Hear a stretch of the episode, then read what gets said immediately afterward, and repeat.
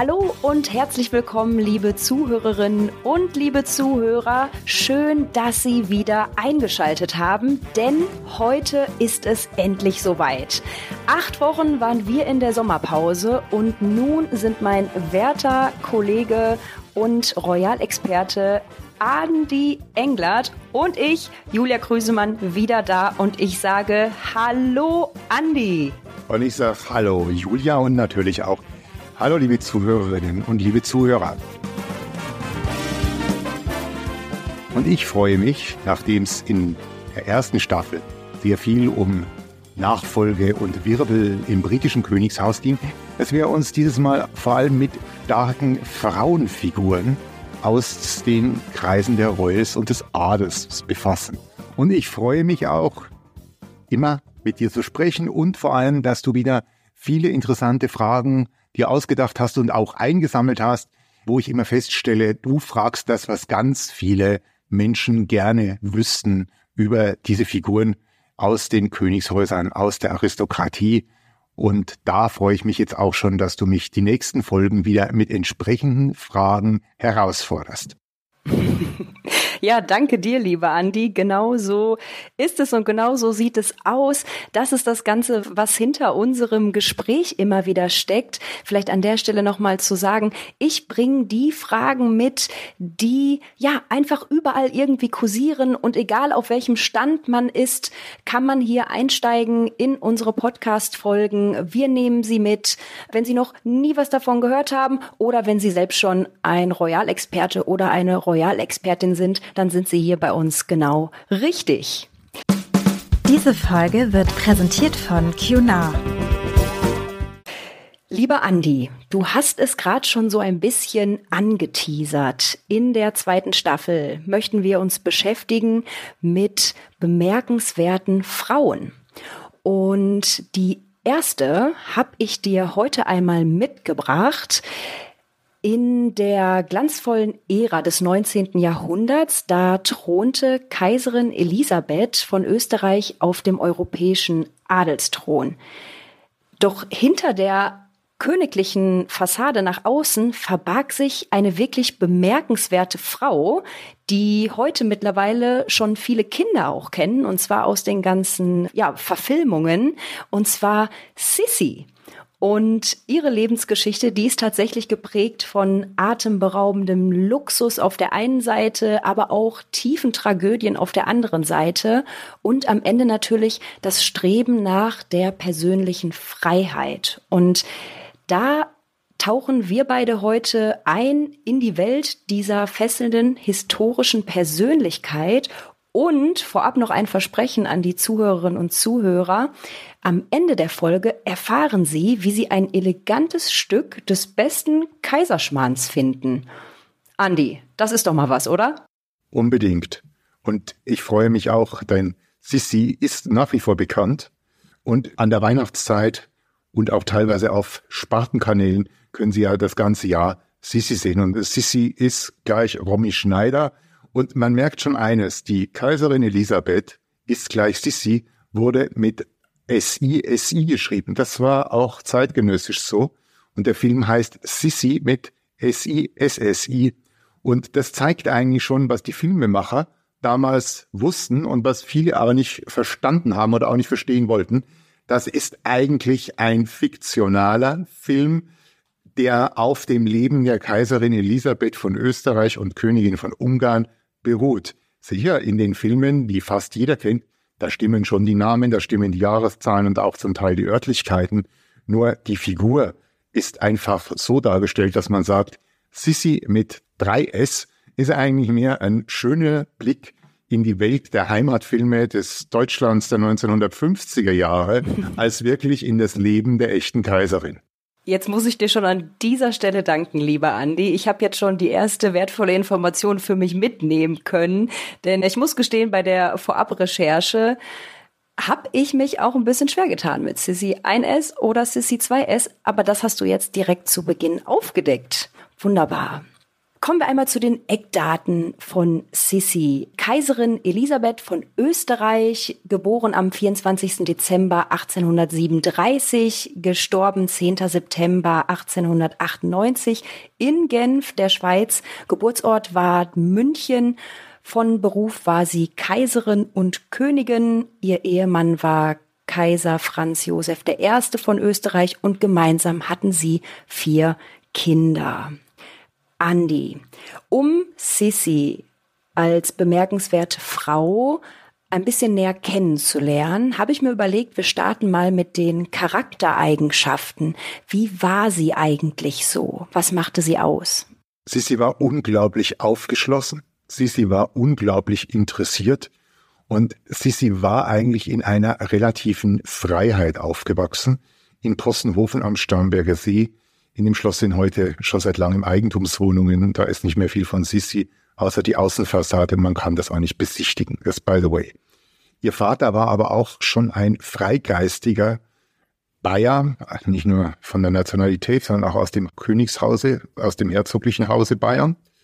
Und der hat auch seiner Tochter schon relativ früh ein freies Leben mit Tieren, mit der Natur, mit Musik. Der hat sich auch literarisch betätigt, mehr von der humorigen Art und Weise. Sie hatte zum Beispiel auch einen Erzieher oder Privatlehrer, der aus Ungarn stammte. Sie war eigentlich eine Figur, die schon in ihrer Kindheit und Jugend, ich meine, mit 16 Jahren ging es im Prinzip schon als Braut nach Österreich. Da hat Sissi schon eine ganz erstaunliche Persönlichkeitsbildung gehabt und sie war auch eine Persönlichkeit, die schon in dem Alter wusste, was sie will und vor allem auch, was sie nicht will. Mhm. Ja, man hatte das gerade nach der frühen Heirat ja gesehen, dass Sissi Schwierigkeiten hatte, sich an diese starren Regeln und Intrigen des kaiserlichen Hofes zu gewöhnen.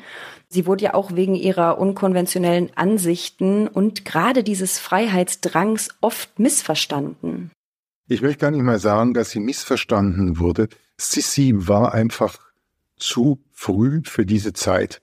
Also man muss zum Beispiel sich vorstellen, ihre Schwiegermutter war eigentlich auch eine Verwandte von ihr. Und solange sie nicht verheiratet war, war das ihre Tante und man duzte sich. Als sie die Schwiegermutter war, musste sie sie sitzen. Also das ist ein wunderbares Beispiel, wie es damals noch zuging. Und man merkte natürlich auch eines, Sissi hat es verstanden, Kaiser Franz Josef, der jung war, der eigentlich Sissis Schwester hätte heiraten sollen. Und man fuhr dann mit beiden Schwestern nach Bad Ischl. Und Sissis Mutter war voller Hoffnung und auch die Mutter des Kaisers. Aber man hat sich dann entschieden, nein, er nimmt die jüngere Sissi.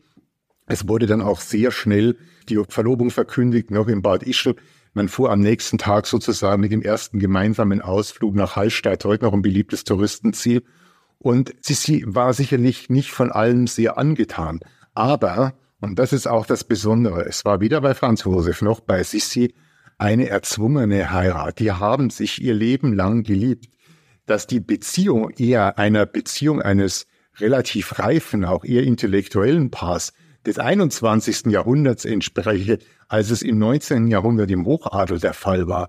Das hat man damals noch gar nicht ahnen können. Aber es ist auch ganz wichtig, das war keine arrangierte und erzwungene Hochzeit, auch wenn es protokollarisch und genealogisch gut gepasst hat. Mhm. Ich muss jetzt noch ganz kurz einmal zurückspringen. Du sagtest, eigentlich war geplant, dass er die Schwester heiratet. Warum ist es dann letzten Endes zur Hochzeit mit Sissi gekommen? Die persönliche Sympathie beider. Da hat es, wie man heute noch sagen würde, einfach gefunkt. Der Kaiser war mehr an Sissi interessiert und Sissi war auch am Kaiser, der zu diesem Zeitpunkt ja schon Kaiser war. Er wurde bereits mit 18 Jahren auf den Thron von Österreich, Ungarn, immerhin damals das zweitgrößte Land in Europa, territorial gesetzt.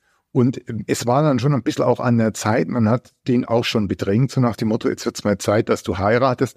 Man hatte ihm schon einige andere Kandidatinnen mal versucht, schmackhaft zu machen, aber da war überhaupt kein Interesse vorhanden. Oder sie waren auch heiratspolitisch nicht unbedingt die allererste Wahl oder sie waren die erste Wahl und der Franz Josef hat gesagt, nee, also die gehen gar nicht. Und dann hat man sich halt im benachbarten Bayern umgeschaut und denn auch seine Mutter, also die Mutter von Franz Josef stammte aus Bayern dann hat man gesagt, naja, versuchen wir es mal mit denen. Und das hat dann auch funktioniert.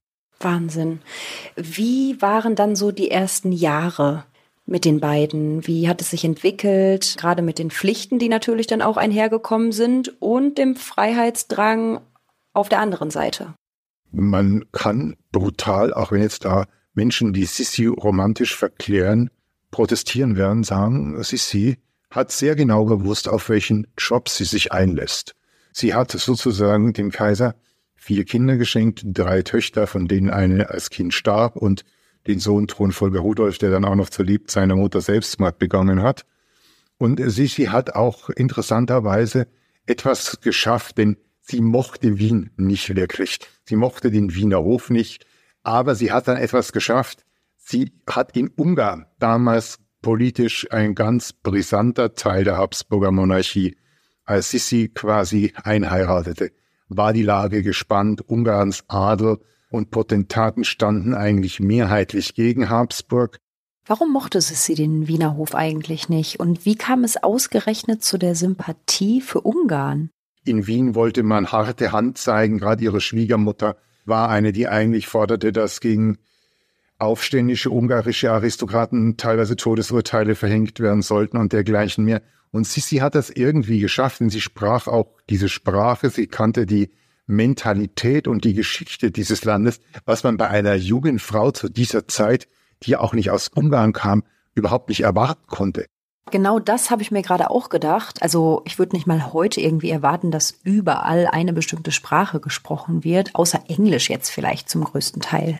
Und das ist bis heute so, wer Ungar ist, erwartet nicht zwangsläufig irgendwo auf der Welt Menschen zu treffen, die selbst keine Ungarn sind und diese doch komplizierte und vergleichsweise seltene Sprache beherrschen. Sissi hat das genau gewusst und man hat sozusagen eine Goodwill-Tour nach Budapest gemacht, die leider einer ihrer Töchter das Leben kostete, die erkrankte dann schwer und starb noch auf dieser Reise.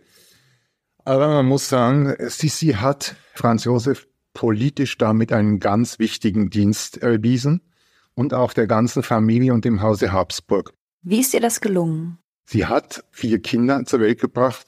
Das war nicht wahnsinnig wenig, ist zwar auch nicht, also in anderen Kaiserhäusern waren es wesentlich mehr, die die Kaiserin sozusagen ihr Mann und der Familie geschenkt hat, wie man das damals nannte. Aber Sissi blieb nicht irgendwie hinter den Erwartungen zurück. Und es war auch relativ klar, es lief darauf raus, ich erfülle diese Dinge jetzt mal und dann nehme ich mir auch etwas Zeit für mich. Dass diese Zeit für mich nicht hieß, irgendwie mich im Schloss einzusperren, das hat man dann später schon gemerkt. War das eine Absprache, die die beiden Eltern zuvor schon getroffen hatten? Also wusste sie ganz bewusst, was sie tat, um halt später ihrem Freiheitsgefühl nach Reisen, Natur und Liebe nachzugehen? Ich denke, das hat sich entwickelt. Ich denke auch, dass der Kaiser schon eine Frau geheiratet hat, in die er sich mal verliebt hatte und trotz mancher, ich sag mal, etwas spezieller Verhaltensweisen im zunehmenden Alter eigentlich es schon nachvollziehbar ist, wie sich Sissi als Mensch und als Kaiserin entwickelt hat. Ob das jetzt eine knallharte Absprache in diesen Dingen war, das kann man nicht sagen. Aber man weiß zum Beispiel, es gab mal eine knallharte Absprache und da ging es um die Erziehung des einzigen Sohns äh, Kronprinz Rudolf. Der Kaiser, der wie zu dieser Zeit üblich war, ist vor allem von Leuten aus militärischem Umfeld erzogen worden. Was ist da genau passiert und vor allem, welche Rolle hat Sissi dabei gespielt? Sissi war eigentlich nicht dafür, dass irgendein schneidiger Monokelträger ihren Sohn da windelweich prügelt und ihm militärische Disziplin beibringt. Und man hat das auch schon, ein größerer Kreis hat das mitbekommen, dass Sisi sagte, nein, ich möchte aber auch, dass da Leute sind, die humanistische Bildung dem Sohn vermitteln, historische Bildung und nicht das Ganze nur aus dieser Offizierssicht, die ganz oft damals üblich war. Was ja auch schon ein Zeichen ist, wenn man das Zeitalter mal bedenkt, ne? dass also eine Frau damals dann doch schon so viel zu sagen hatte, sich da einzumischen. Wobei einmischen jetzt auch irgendwie ja so ein zweischneidiges Schwert ist. Ja, auf der einen Seite ist es eins ihrer Kinder und auf der anderen Seite kann ich mir auch vorstellen, dass gerade in dieser Zeit halt der Mann irgendwo das Sagen hatte. Kaiser Franz Josef mag sicherlich ein wertkonservativer Mensch gewesen sein. Es war aber einerseits auch ein bescheidener Mensch und es war kein Despot. Kaiser Franz Josef galt als besonnener Mensch, auch mit im Wesentlichen angenehmen Umgangsformen, der auch jetzt nicht als unberechenbar, jähzornig, besonders herrisch und aufbrausend galt. Sicherlich, es gibt immer in jedem Leben solche Situationen, aber eigentlich galt er als umgänglich, auch später im Umgang mit anderen Frauen, die sich dann um ihn kümmerten, als Sissi mehr unterwegs war. Mhm. Andere Frauen hieß, er hatte dann Liebschaften oder wie kann man das verstehen? Naja, es gab zum Beispiel eine Dame, Anna Narowska, die stammte, ich sag mal, aus dem unteren Bürgertum. Für die hat er sich interessiert. Die hat auch quasi immer schon in früheren Zeiten versucht, durch Spaziergänge im Schlosspark, die ja öffentlich zu besuchen war, den Kaiser zu treffen. Das hat auch funktioniert. Er hat sie angesprochen. Die ist dann auch ausgestattet worden, sozusagen mit einem Haus, mit einer Apanage. Es wird auch vermutet, dass eines ihrer Kinder, eine Tochter, die später den Komponisten Alban Berg heiratete, auch ein Kind des Kaisers möglicherweise war. Was hat das denn mit Sissi gemacht und mit ihren Gefühlen? Also galt das nicht als Ehebruch? Das war allerdings für Sissi nicht unangenehm. Denn diese Menschen wurden ordentlich behandelt, ordentlich versorgt. Und es war was anderes als das Leid, das oft andere Monarchinnen zu dieser Zeit hatten, dass sich ihre Männer ständig im Umfeld von Prostituierten deutlich ausgesprochen bewegten und das groß kommuniziert wurde, auch in Kreisen, wo man nicht gerne hörte, dass über einen gesprochen wird. Das heißt, Sissi konnte sich mit der zweiten Frau an der Seite ihres Mannes arrangieren. Wie hat der Kaiser sich denn dabei verhalten? Es gab ja dann auch zum Beispiel von dieser Geliebten ein Tagebuch, das viele Jahrzehnte nach ihrem Tod auftauchte, wo man eigentlich dem Kaiser beschieden hat, dass er eigentlich im Umgang mit Frauen sehr rücksichtsvoll, sehr einfühlsam war, auch in seinem Benehmen. Wie gesagt, er kam sehr früh zu seinen Besuchen dort in das Haus am Schlosspark. Und wenn er dann sozusagen seinen Liebesdienst erledigt hatte, dann gab's Kipferl oder wie man heute auf Deutsch sagt, Croissants und einen Kaffee und eine Virginia-Zigarre. Das wirkte irgendwie, natürlich war es ein Ehebruch, was zu dieser Zeit großen Ogu noch hatte, aber das wirkte irgendwie alles liebenswürdig. Und später gab es dann in den späteren Jahren die Hofschauspielerin Katharina Schratt, das war ein Star des Theaters in Wien zu dieser Zeit, wo Sissi im Prinzip selbst fast Amor spielte und mehr oder weniger die Freundschaft, die sich dann zu mehr entwickelte, anbahnte, weil sie eigentlich auch aus Sissis Aufzeichnungen ist zu entnehmen, dass sie jetzt nicht ein Mensch war, bei dem körperliche Liebe so ein ganz dominantes Thema im Leben war, dass der Mann da versorgt war. Entschuldige jetzt bitte diese despektierliche Frage, aber das, was du erzählst, erinnert tatsächlich irgendwie so ein bisschen an eine offene Beziehung im 21. Jahrhundert. also wir haben die Liebe auf der einen Seite, zwei Menschen, die sich verlieben, obwohl eigentlich eine andere Heirat geplant war, dann sicherlich Pflichten, denen man nachgekommen ist, aber dann im späteren Verlauf auch einfach dieses Leben und Leben lassen, dem anderen halt einfach irgendwie die Freiheit geben, das zu tun, ja, was halt eben glücklich macht und was erfüllt. Meine Frage, die sich stellt, ist, wie wurde das damals gesehen von den Bürgerinnen und Bürgern? Also welche Bedeutung hatte Sissi und gerade die Geschichte der beiden für die Bürgerinnen und Bürger? Man darf jetzt nicht vergessen, es gab damals natürlich auch schon Getratsche, es gab auch damals schon Zeitungen, die versuchten, da besonders heiße Neuigkeiten zu erfahren und auch zu verbreiten. Natürlich sind die technischen Möglichkeiten damals geringer gewesen. Und man weiß, dass auch der Polizeiapparat, es gab damals eine Geheimpolizei in Wien, sehr aktiv war und auch gnadenlos über die Mitglieder des Kaiserhauses Buch führte. Aber das, wovon du sprichst, ist eine öffentliche Wahrnehmung. Es ist etwas ganz wichtig. Was der Kaiser privat getan hat, war den meisten nicht bekannt. Mhm. Katharina Schratt überlebte Sissi um viele Jahre, die starb erst 1940. Und der Kaiser starb 1916. Das heißt, 18 Jahre nach Sissis Tod war Katharina Schratt eigentlich die inoffizielle Frau an der Seite des dann zu diesem Zeitpunkt verwitweten Kaisers. Das Entscheidende war aber, es gab keine Skandale, weil wie gesagt, vor allem Sissi sich zwar einige Extravaganzen erlaubt oder was man damals für unglaubliche Extravaganzen einer Frau hielt. Und das ging gut und sorgte nicht für Unruhe? Aber es gab niemals bis heute, egal welche Quellen man untersucht, wo die überall herkommen, ernsthafte Ansatzpunkte, dass Sissi einen anderen Mann jemals als Liebhaber, also körperlicher Natur, hatte und das ist nicht nur nicht durchgesickert, sondern es ist scheinbar nicht so. Und wer das ernsthaft behauptet, der müsste mal Beweise bringen, aber diese Beweise hat es bis heute nie irgendwo gegeben, während bei anderen Royals ähnlicher Generation noch in den Jahrzehnten darauf pausenlos irgendwelche Tagebücher, Aufzeichnungen, Briefe und sowas kamen, gibt's von Sissi auch, aber da ist nichts Kompromittierendes. Und das hat Sissi genau gewusst.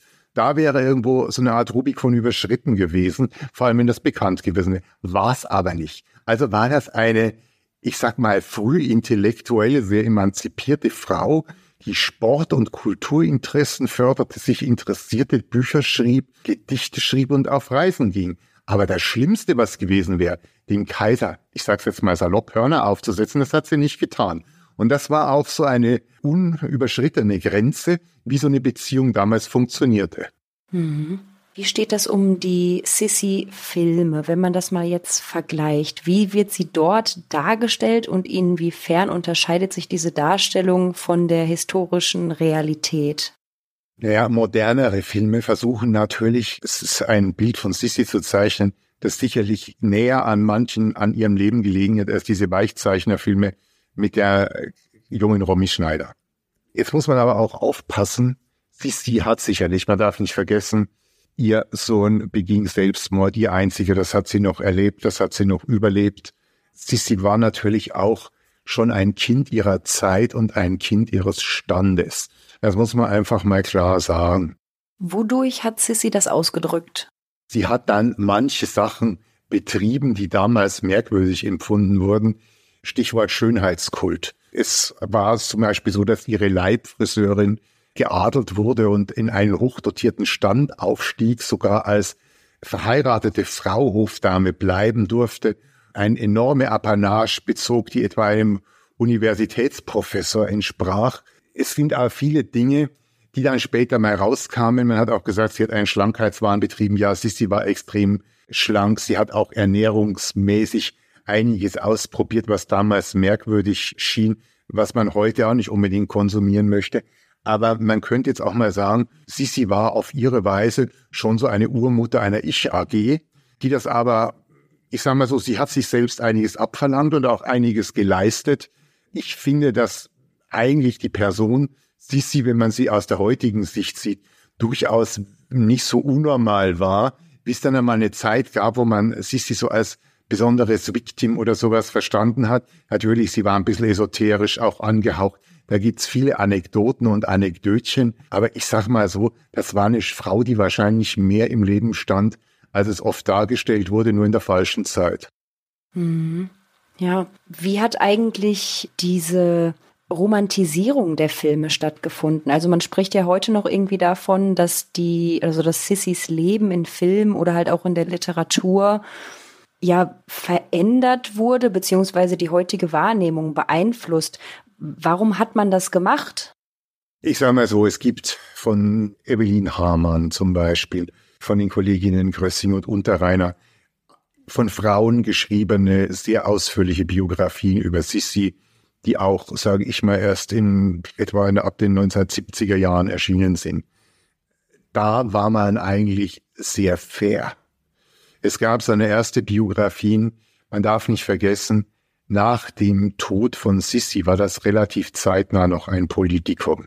1918 war auch die Monarchie in Österreich erledigt. Man hat den damaligen Kaiser Karl abgesetzt. Der floh mit seiner Familie erst durch Europa, dann auf die Insel Madeira, wo er dann auch sehr jung verstorben ist.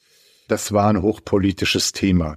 Das gute Kaiserhaus, die gute Figur des Kaiserhauses die anderen haben dann gesagt, ja, das war eine Egomanin, eine Egozentrikerin. Sisi hat viel Geld ausgegeben zum Beispiel, das ist richtig. Aber das hat sie vor allem ausgegeben für Dinge wie Reisen, Pferde, teilweise auch Bauten wie die Hermesvilla im Leinzer Tiergarten in Wien, die heute noch besteht, fast unverändert, mit einem riesigen Park, der heute ein tolles städtisches Naturschutzgebiet ist, ein richtiges Naturschutzgebiet, wo nicht nur drei Spatzen sitzen, sondern wo ein richtiges Biovielfalt herrscht.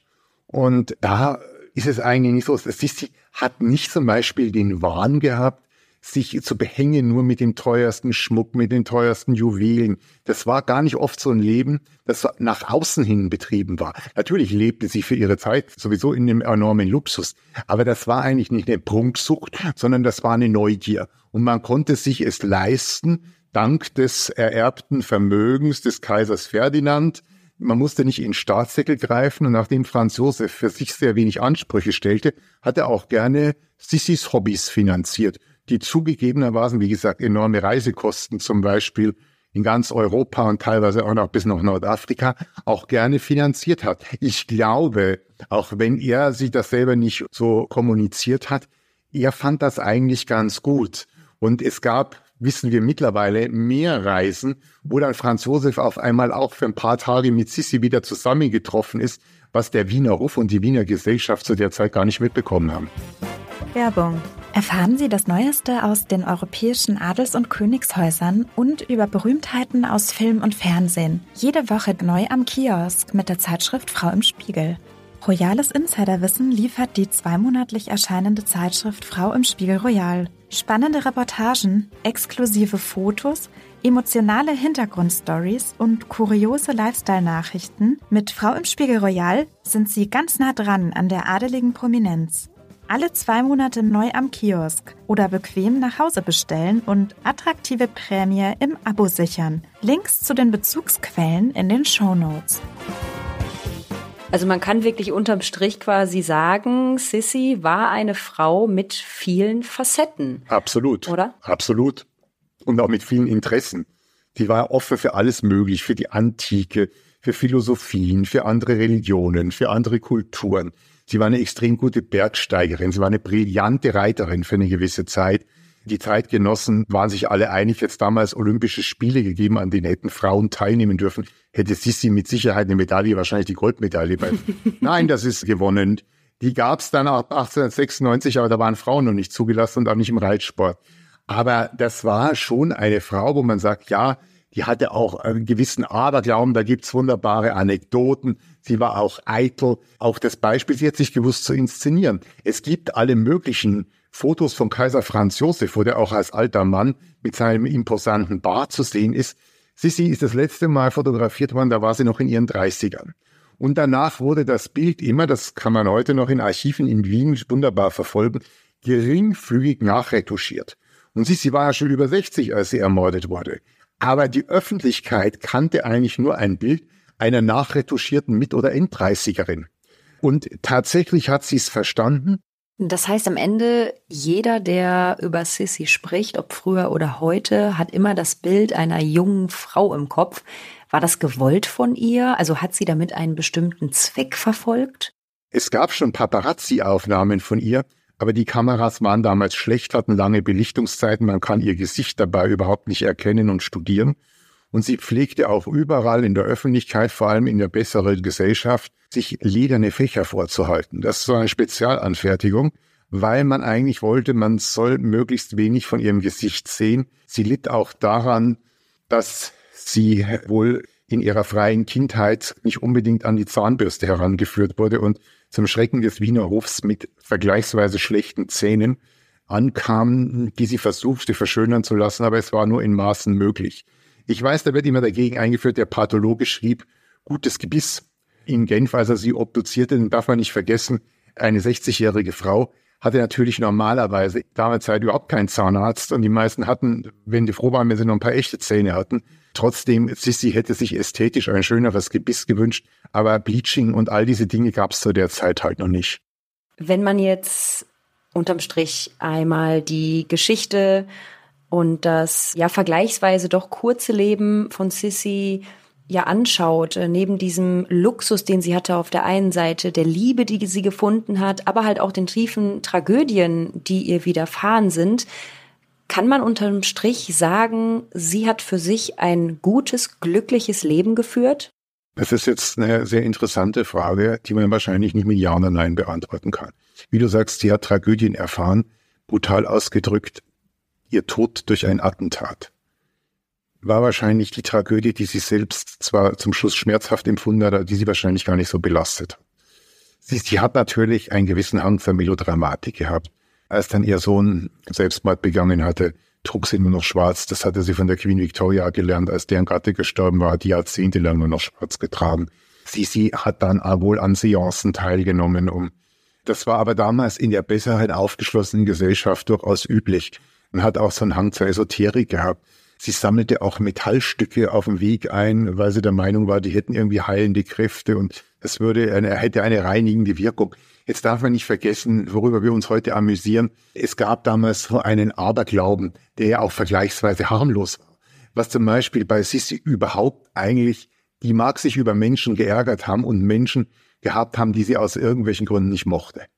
Aber man hat zum Beispiel auch nicht bei Sissi das Gefühl gehabt, wie man andere Figuren an solchen Königs- und Kaiserhäusern hatte, dass Frauen immer hinter ihrem Mann standen und aufgehetzt haben gegen Menschen. Im Gegenteil, sie hat dann manches Mal sogar gutes Wetter gemacht. Der Ungarn ist ein Beispiel dafür. Sie hat im Prinzip bei ihrem Mann für Ungarn geworben und das hat auch funktioniert. Und das war auch politisch ein Verdienst, an dem du nicht rütteln konntest. Und wenn man in Wien zu hart gegen Sissi aufgestanden wäre, auch in der Familie, hätte das in Budapest und Umgebung auch wieder für gewissen Ärger gesorgt, weil die standen natürlich alle hinter Sissi und auf deren Seite. Und die war durchaus so intelligent, dass die auch gewusst hat, dass die auch politisch einen Wert hatte. Was aber überhaupt nicht bekannt ist, dass die Sissi tatsächlich Menschen schikaniert, gequält hat, bösartig war. Wenn ihr was nicht gepasst hat, konnte sie vielleicht auch unwirsch werden. Aber eigentlich ist Sissi als eine Frau in Erinnerung geblieben, die sehr vielschichtig war, aber jetzt nichts Sadistisches oder Gemeines oder Hinterhältiges hatte, auch wenn es sicher Menschen gab, wo die gesagt haben, ach um Gottes Willen, erspart mir deren Gesellschaft, die finde ich langweilig oder die mag ich nicht. Aber dass man, dass sie irgendwo ernsthafte Negativpunkte in ihrer Vita zu finden sind, die auf Kosten anderer gingen, das habe ich nichts gefunden. Ich habe auch mal ein Buch über sie geschrieben. Und da habe ich nicht das Gefühl gehabt, dass eigentlich an Sissis Händen in irgendeiner Weise Blut und Leid kleben. Ja, sie hat das schon sehr stark auf sich selbst geachtet, ihre Fahrten selbst finanziert, lag da irgendwie niemandem besonders auf der Tasche und ist ganz besonders, wie du es gesagt hast, niemandem zur Last gefallen. Also kann man quasi sagen, eine moderne Frau im doch 19. Jahrhundert. Ja, und übrigens auch zum Beispiel eine Frau, die, du hast gerade auch das Wort Geld angesprochen. Das war vor allem ja auch aus dem, wie gesagt, Vermögen des Kaisers Ferdinand, der zurückgetreten war zugunsten von Franz Josef, der die Fähigkeit besessen hat, die im Hause Habsburg selten war, gut zu wirtschaften. Und Sissi, und das ist auch zum Beispiel, was hatte dann ja auch eigenes Geld und hat ein enormes Vermögen hinterlassen. Und Sissi hat zum Beispiel sich ganz professionell zu dieser Zeit für ihre eigenen Finanzmittel, die sie vom Kaiser bekommen hat und so weiter, durchaus sich von Experten das Geld anlegen lassen. Es war so eine Zeit des industriellen Booms und sowas, aber Sissi war da sehr erfolgreich, auch wenn ich vermute, dass sie selbst nur große Transaktionen abgenickt hat. Das Vermögen, das übrig blieb, war enorm und übrigens auch wenn das Haus Habsburg große Teile und die größten Teile des Kronvermögens war eigentlich alles weg nach dem Ersten Weltkrieg, ihre Enkeltochter und ihre beiden Töchter, die das geerbt hatten, die waren eigentlich finanziell auch noch nach dem Ende der Monarchie dank Sissis vernünftiger Investitionspolitik immer noch auf der wohlhabenden Seite. Also kann man doch sagen, dass das Bild, was wir von Sissi haben und das, was wir lesen können, auch in deinem Buch, ist auch heute noch eine prägende Geschichte, gerade für die Frauenrolle und für das Streben nach der großen Liebe und der wahren Liebe und aber auch nach, ja, dem inneren Streben nach Freiheit, nach Reisen und was auch immer Frau oder Mann, ja, fasziniert sozusagen. Und vor allem auch dem Streben nach Bildung, die man selbst in den höheren Kreisen nur in ganz kleinen Dosen damals den Frauen zugänglich machte. Sissi hat quasi ein Studium Generale aufgenommen, das auch ein großer Bestandteil und ein Sinn ihrer Reisen war. Und ich denke, dass vieles davon auch Einfluss genommen hat, wie sich die Gesellschaft nicht nur in Österreich, auch später entwickelt hat. Das war wirklich eine Vorreiterin, obwohl sie mit Sicherheit jetzt keine Frau war, die jemals mit dem Transparent irgendeinen politischen Kampf geführt hat. Aber ihr Einfluss und ihr Vorbild sind bis heute nicht zu unterschätzen. Und mit den Heimatfilmen hat die echte Sissi doch relativ wenig zu tun. Ja, du hast das richtige Stichwort gerade schon gegeben. Österreich. Und mit Österreich kommen wir zu unserem royalen Tipp, den wir anfangs der Folge versprochen haben.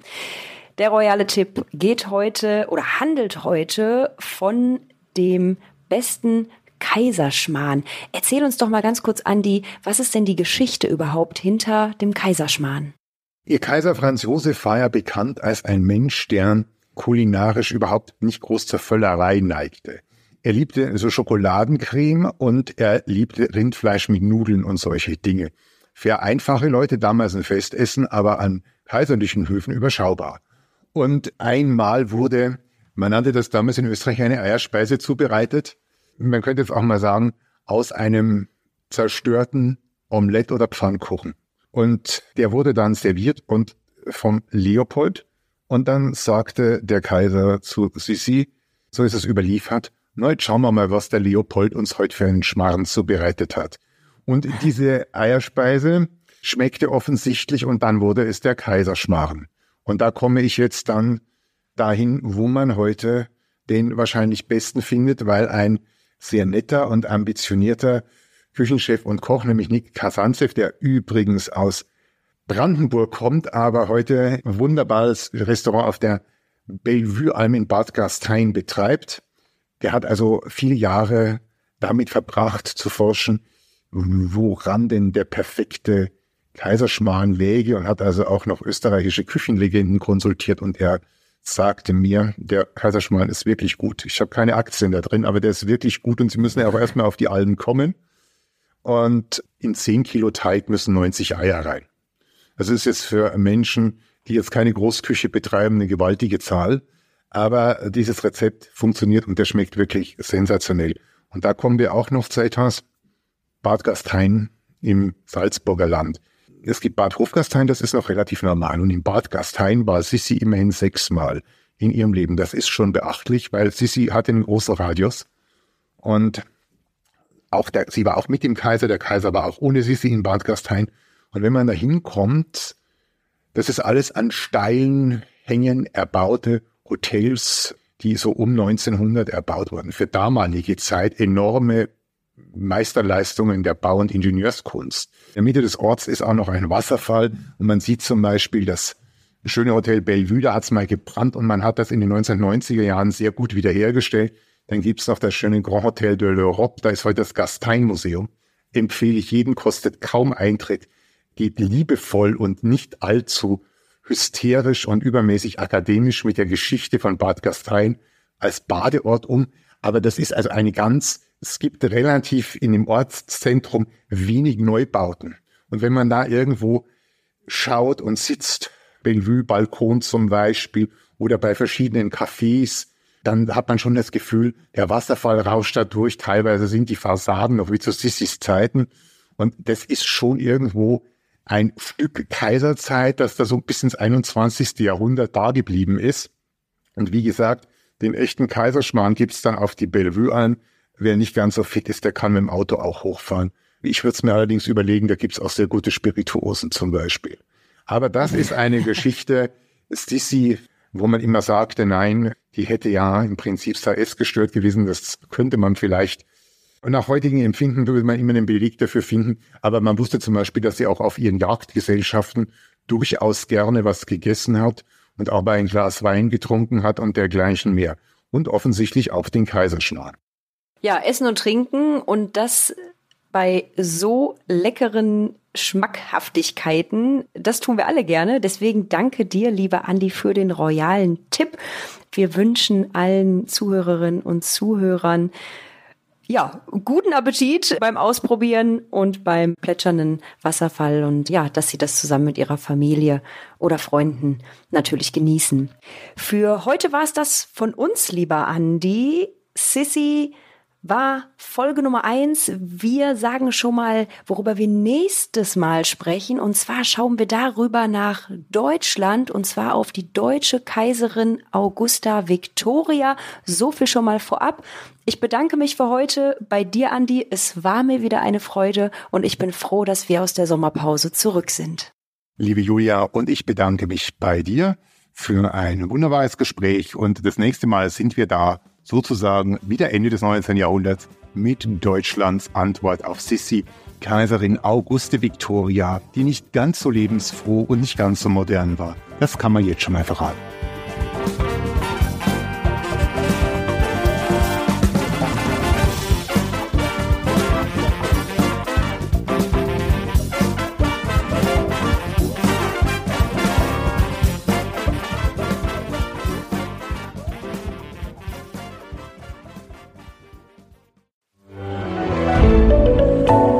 Podcast von Funke.